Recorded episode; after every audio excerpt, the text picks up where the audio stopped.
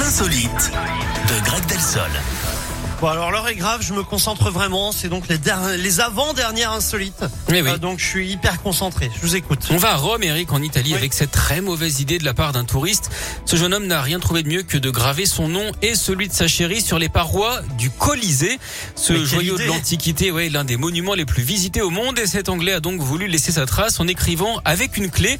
Et oui, euh, c'est de pire euh, en pire, à Rome surtout. Ça a déclenché la colère des autorités. Alors celle-là, il l'a raté. L'Empire Oui. romain. Ah C'est pas grave, oh oui. la- Il a Oui, même dû rédiger. Vous étiez concentré pourtant, c'est dommage.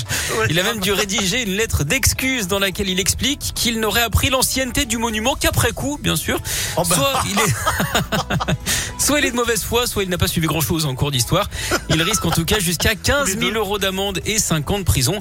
À l'époque de Jules César, on l'aurait jeté au lion évidemment, car oui, César n'avait pas l'habitude hein, de raconter des salades.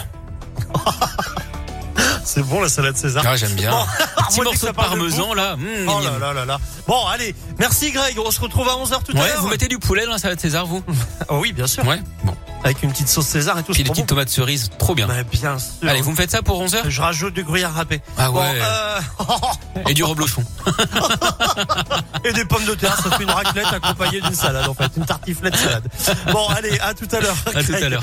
Euh, Carole G. Shakira, Kenji Vianney ou encore Katy Perry, c'est la suite, ça arrive après.